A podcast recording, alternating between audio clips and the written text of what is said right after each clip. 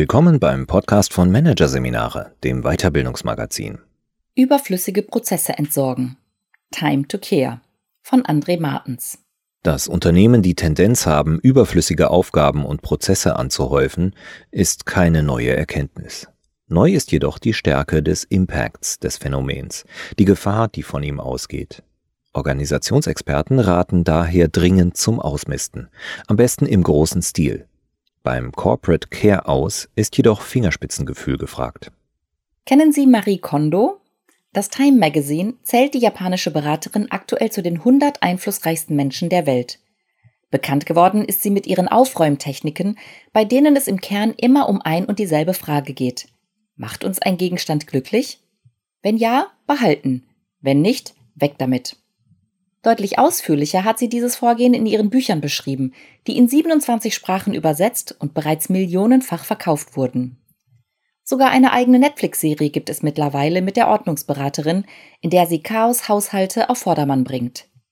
Im deutschsprachigen Raum ist Aufräumen mit Marie Kondo Anfang des Jahres gestartet und hat, zusammen mit Kondos Büchern und der Berichterstattung über sie, der Lust am großzügigen Ausmisten hierzulande deutlich Auftrieb verliehen. Einen solchen Ausmisttrend, wie er gerade durch die hiesigen Haushalte fegt, würde sich Lars Vollmer auch in den Unternehmen wünschen. Denn genau wie in privaten Wohnungen sammelt sich auch in Organisationen über die Zeit immer mehr an.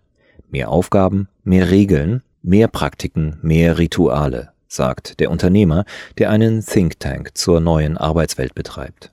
Sein Credo erinnert an das von Marie Kondo. Weniger macht glücklicher predigt die japanische Beraterin. Von allem weniger bringt Unternehmen weiter, erklärt Vollmer, denn vieles dort hat kaum einen oder keinen Nutzen. Im Gegenteil. Die Erkenntnis, dass so einiges, was in Organisationen gilt und gemacht wird, im Grunde überflüssig ist, ist nicht neu. Bereits vor mehr als 60 Jahren hat der britische Soziologe Cyril Northcote Parkinson beobachtet und in seinem Weltbestseller Parkinsons Gesetz satirisch zugespitzt beschrieben, wie sich in Organisationen mit der Zeit immer mehr unnötige Prozesse herausbilden. Auch Studien rund um das Thema organisationaler Firlefanz werden immer wieder veröffentlicht. Eine Diagnose, die sie so oder ähnlich regelmäßig liefern, rund ein Drittel ihrer Zeit verbringen Mitarbeitende in Unternehmen mit sinnlosen Aufgaben. Neu ist jedoch die Stärke des Impacts, den dieses betagte Phänomen besitzt. Der Ballast, den die Unternehmen mit sich herumschleppen, wird in dynamischen Märkten für sie zunehmend zum Problem, sagt Lars Vollmer. Hintergrund? Dieser Ballast entkoppelt, wie der Unternehmensexperte es ausdrückt, die Organisation immer stärker von der Umwelt. Vollmer sagt, die vielen Regeln, Rituale und Praktiken führen dazu, dass sich der organisationale Fokus zunehmend nach innen richtet. Hemdsärmeliger ausgedrückt, Während sich alle darum bemühen, den vielen nicht notwendigen Vorgaben zu folgen, bekommen sie Entwicklungen in der Umwelt nicht mit. Denn die verlaufen in der VUCA-Welt bekanntlich nicht nur viel schneller, sondern auch plötzlicher, meist ohne große Schatten vorauszuwerfen, erfordern also eigentlich besonders hohe Aufmerksamkeit. Ein zweiter Faktor, der dem Phänomen heute zusätzliches Gewicht verleiht, ist der Fachkräftemangel. Je schwerer es für Unternehmen wird, gute Leute zu finden, desto weniger können sie es sich leisten, die Guten mit unproduktiven Prozessen und Bürokratie zu beschäftigen, macht Roman Stöger von der University of Applied Science im österreichischen Kufstein die einfache Rechnung auf. Verschärfend wirkt laut dem Professor für strategische Unternehmensführung, dass es gerade die besonders guten Mitarbeitenden sind, die durch überflüssige Aufgaben und Regeln vertrieben werden. Gute Leute zeichnen sich dadurch aus, dass sie etwas bewegen und vorwärts bringen wollen. Wenn sie durch die Organisation behindert werden, suchen sie sich berufliche Alternativen. Die heutigen Arbeitsmärkte bieten hier unzählige Chancen. Außerdem fühlen sich viele Mitarbeitende heute aufgrund der hohen Komplexität der Arbeit ohnehin bereits überfordert. Alles Nicht-Notwendige im Unternehmen erhöht die Komplexität und damit das Risiko der psychischen Belastung unnötig weiter, sagt Stefan Grabmeier. Der Berater, der sich auf die Themen New Work und Transformation spezialisiert hat, spricht von einer tiefen Sehnsucht nach Klarheit, die er in den Unternehmen spürt. Wenn Vollmer seinen Wunsch nach einer konzentrierten Aufräumaktion in den Unternehmen, nach einem Common Corporate Care aus, als Aufruf formulieren würde, würde Grabmeier sofort unterschreiben. Roman Stöger sowieso und sicher etliche weitere. Die Überzeugung, dass es dringend notwendig ist, in den Unternehmen im großen Stil auszumisten, ist unter Beratern wie Organisationswissenschaftlern weit verbreitet. Es ist Time to Care, könnte man denglisch formulieren. Wobei der große Care-Aus zumindest ansatzweise bereits begonnen hat. Vor allem die Agilisierung in den Unternehmen zeigt erste Entschlackungseffekte, stellt Grabmeier fest. Weil agile Methoden extrem klar, eng fokussiert und streng durchdekliniert sind, lassen sie wenig Raum, in dem Überflüssiges entstehen bzw. betrieben werden kann. Ein Wundermittel gegen organisationalen Ballast sind die Methoden seiner Meinung nach jedoch nicht. Hinzu kommt, so viel wie über Agilität aktuell geschrieben und gesprochen wird, so begrenzt ist noch ihre Reichweite. Studien zufolge nutzt aktuell nur etwa jedes sechste Unternehmen agile Methoden. Und nur die wenigsten dieser vergleichsweise wenigen Unternehmen haben eine Art agiles Betriebssystem installiert. In den meisten Unternehmen wird nach wie vor weitgehend in den gleichen Strukturen gearbeitet wie zu Parkinsons Zeiten und entsprechend werden ähnliche Ausschussaufgaben und Prozesse produziert. Ein typisches Beispiel für letztere sind Abstimmungs- und Entscheidungsschleifen. Wie die ablaufen, hat Parkinson verkürzt dargestellt so beschrieben. Ein Mitarbeitender formuliert einen Text. Seine Führungskraft merkt zwei, drei Punkte an, die er umformulieren soll. Dann geht der Text zur nächsthöheren Führungskraft, die ihn, Parkinson sagt, vor allem aus Eitelkeit, auch noch einmal sehen will. Und allein schon deshalb, um zu rechtfertigen, dass sie ihn sich anschaut, macht sie ebenfalls mindestens ein, zwei Anmerkungen, die der Mitarbeitende umzusetzen hat.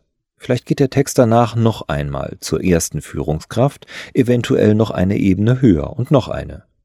Bei Daimler etwa durchlaufen wichtigere Entscheidungen im Schnitt sechs Hierarchieebenen, wobei im Konzern an diesem Punkt gerade der Besen angesetzt wird. Im Rahmen des aktuell laufenden Programms Leadership 2020 sollen die Entscheidungswege auf maximal zwei Ebenen begrenzt werden. Das wohl bekannteste Beispiel für organisationalen Ballast, geradezu ein Sinnbild für sinnlose Prozesse im Unternehmen, sind Meetings, und zwar solche, bei denen, wie es im bekannten Meetingwitz heißt, viele hineingehen und wenig herauskommt. Zu viele Menschen sitzen in zu vielen Besprechungen, mit denen sie zu wenig zu tun haben, hören dabei zu wenig zu und tragen zu wenig bei, diagnostiziert Stefanie Borgert. Die Beraterin hat gerade ein Buch vorgelegt, in dem sie den Finger in typische Wundepunkte von Organisationen legt, sie erklärt und Heilungsansätze skizziert. Die immer weiter wachsende Zahl unnötiger Meetings, die sie beobachtet, führt sie vor allem auf einen Teufelskreis zurück.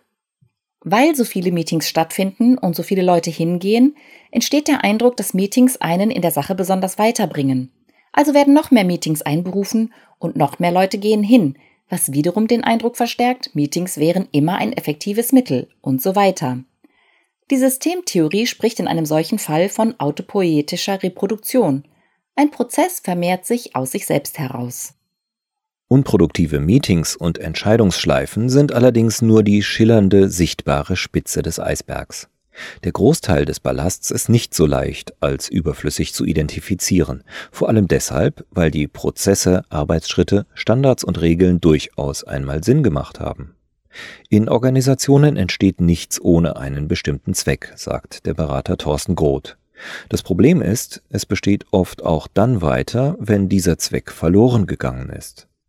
Die Prozesse sind dann, wie der Systemiker es ausdrückt, zu nicht hinterfragten Spielregeln geworden, die sich analog zu sich selbst vermehrenden Prozessen aus sich selbst heraus rechtfertigen. Die typischen dazugehörigen Totschlagfloskeln, die dann kommen, wenn doch jemand noch einmal nach dem Sinn fragt, das machen wir halt so oder das haben wir schon immer so gemacht. Die Sinnverlorenheit angesammelter Vorgaben und Aufgaben lässt sich, wie so vieles, am leichtesten aus der Außenperspektive erkennen. Mitarbeitende aus benachbarten Bereichen, insbesondere die Führungskräfte, die die Zusammenarbeit zu diesen koordinieren, könnten aus dem Stand oft mehrere Prozesse aufzählen, die der Nachbarbereich getrost in die Tonne kloppen könnte, ist Groth überzeugt. Nur machen sie es meistens eben nicht, weil sie fürchten, dass ihre Kollegen sich revanchieren und eine Streichliste für den eigenen Bereich vorlegen. Es gilt das Motto, lass mir meinen Tinnef, ich lass dir deinen. Viele Führungskräfte hängen stark an ihren Prozessen und Standards, beobachtet auch Transformationsexperte Grabmeier, was er unter anderem auf zwei psychologische Effekte zurückführt. Der erste ist der sogenannte Endowment-Effekt. demzufolge der Wert von etwas in der eigenen Wahrnehmung steigt, wenn man es selbst besitzt oder macht. Der zweite ist der sogenannte IKEA-Effekt. Dinge, auch Prozesse und Strukturen, erhalten für einen selbst einen höheren Wert, wenn man sie selbst zusammengebastelt hat, erklärt ihn Grabmeier. Diese beiden Effekte, addiert mit der beschriebenen Neigung, eingespielte Prozesse nicht zu hinterfragen, der Mechanismus dahinter hat übrigens auch einen Namen, Vertrauenseffekt, sind nach Meinung Grabmeiers wesentlich mit dafür verantwortlich, warum sich selbst in weitgehend agilen Strukturen Überschüssiges ansammelt. Manche Unternehmen nutzen ein einfaches, effektives Prinzip, um dieser Ansammlungstendenz entgegenzuwirken. Für jeden neuen Prozess, der eingeführt wird, werden zwei alte gestrichen. Ähnlich dem Tipp von Aufräumcoaches, zwei alte Oberteile auszusortieren, wenn man ein neues gekauft hat, bis nur noch solche im Schrank hängen, die man wirklich anzieht. Und wenn aus Versehen etwas Wichtiges entsorgt wird? Macht nichts, sagt Grabmeier, dann wird der Prozess eben reinstalliert und kann dabei gleich aktualisiert und optimiert werden. In eine ähnliche Richtung weist die Idee, alle neuen Prozesse und Aufgaben mit einer Art Haltbarkeitsdatum zu versehen. Heißt, nach einer bestimmten Zeit werden sie erneut hinterfragt. Erfüllen sie immer noch ihren Zweck? Machen sie immer noch Sinn? Selbst wenn dies in der Praxis nur schwer konsequent umzusetzen ist, kann es trotzdem hilfreich sein, Wiedervorlagen zu planen, findet Grabmeier. Das verändert die Grundhaltung. Es fällt leichter, auszusieben und wegzuwerfen. Die Idee, nicht nur Aufgaben und Prozesse, sondern quasi die gesamte Organisation auf Wiedervorlage zu legen, geht auf Peter Drucker zurück, wurde von Fredmund Malik aufgegriffen und zur Methode der systemischen Müllabfuhr weiterentwickelt. Roman Stöger, der mehrere Jahre im Malik Management Zentrum St. Gallen gearbeitet hat, bringt den methodischen Kern auf den Punkt. Es geht darum, in der Organisation fundamental alles in Frage zu stellen, was sich angehäuft hat.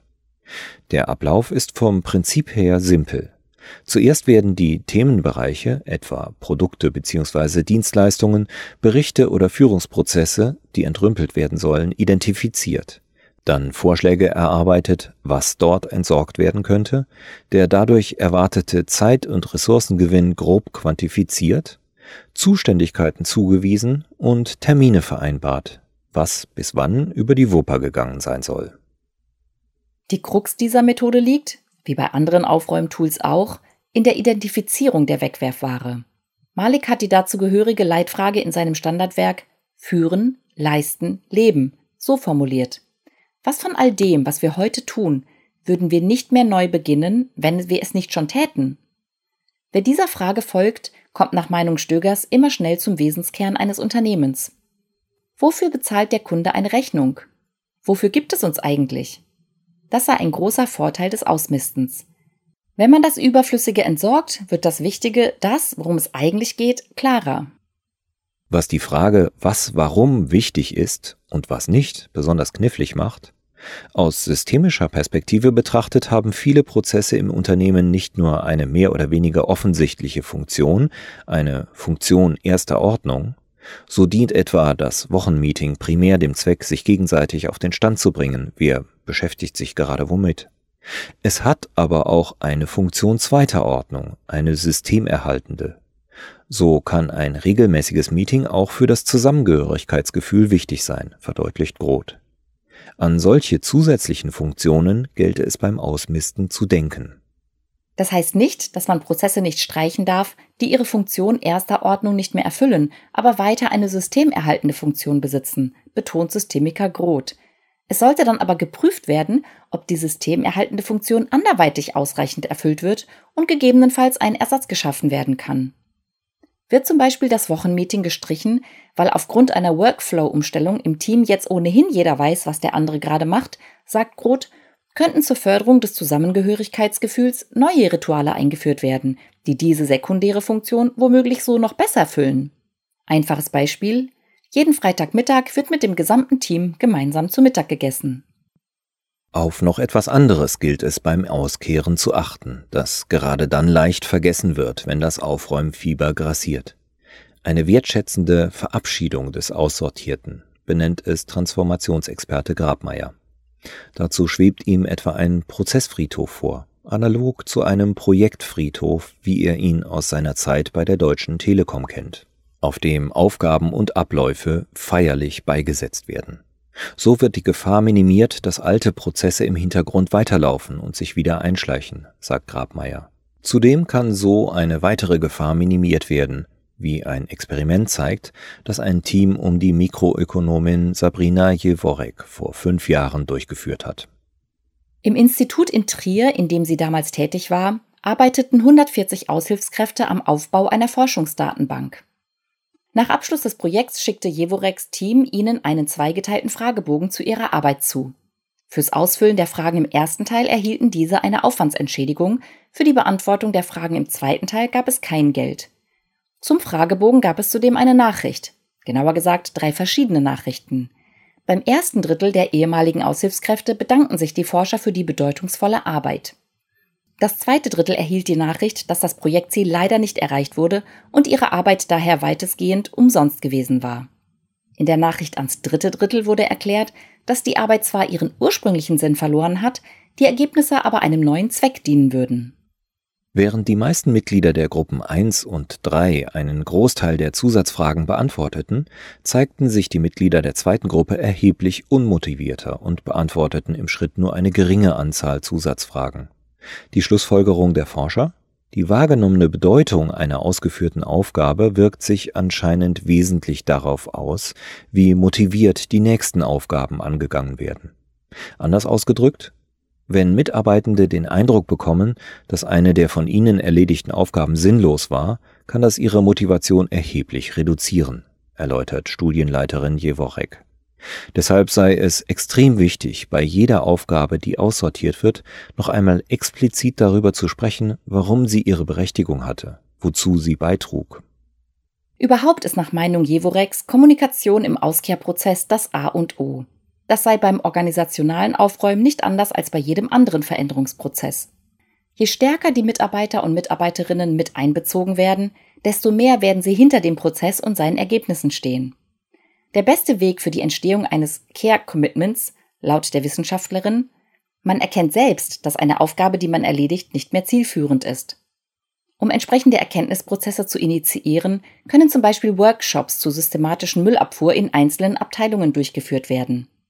Das Format ist nicht nur als Aufräuminstrument fürs ganze Unternehmen gedacht, sondern eignet sich auch gut für kleinere Einheiten, sagt Entwickler Kröger. Lars Vollmer ist häufig mit Unternehmen im Dialog, die sich die Identifizierung von Überflüssigen zur Aufgabe gemacht haben. Eine eigene Netflix-Serie, so wie Marie Kondo, hat er zwar nicht, sich als Aufräumer aber ebenfalls bereits einen Namen gemacht. Zu seinen Spezialitäten zählt die Entschlackung von klassischen Managementpraktiken.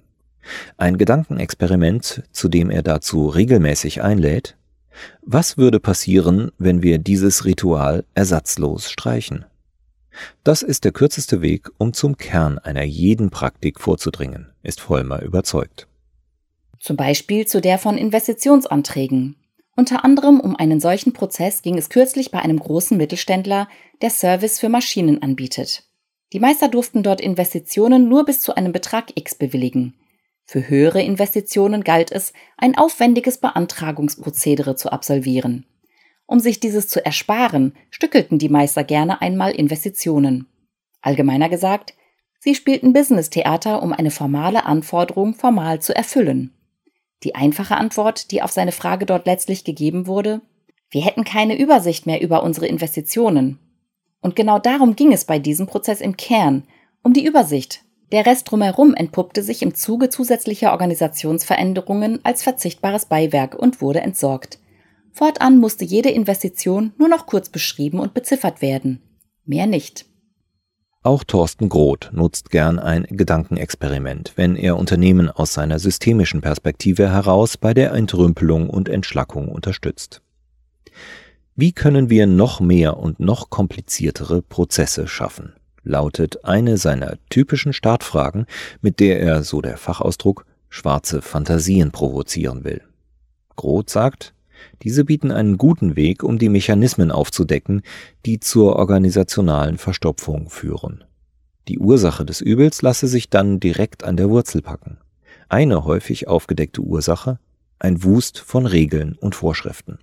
Jene sind Lars Vollmer ein besonderer Dorn im Auge.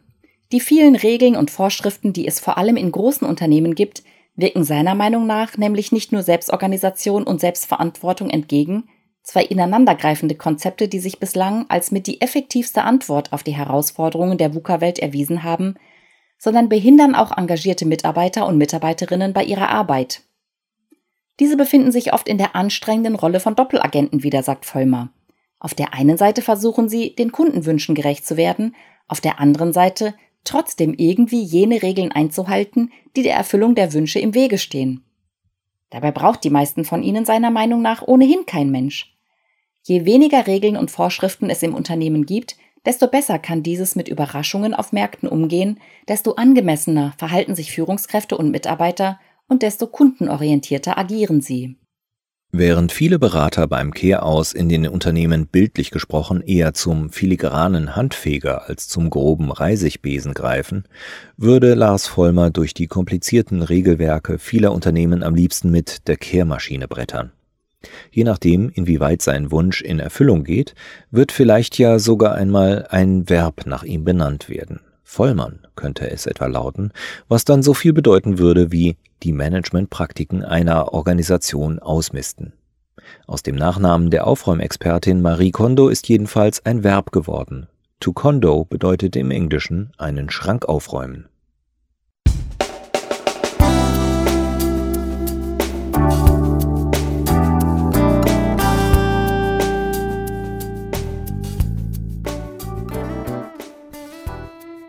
Sie hörten den Artikel Überflüssige Prozesse entsorgen.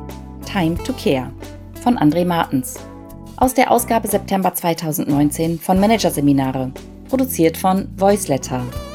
Weitere Podcasts aus der aktuellen Ausgabe behandeln die Themen Ressourcen für die VUCA-Welt, Fit für Arbeit 4.0 und Stereotype über Frauenkarrieren zwischen Mama und Paula.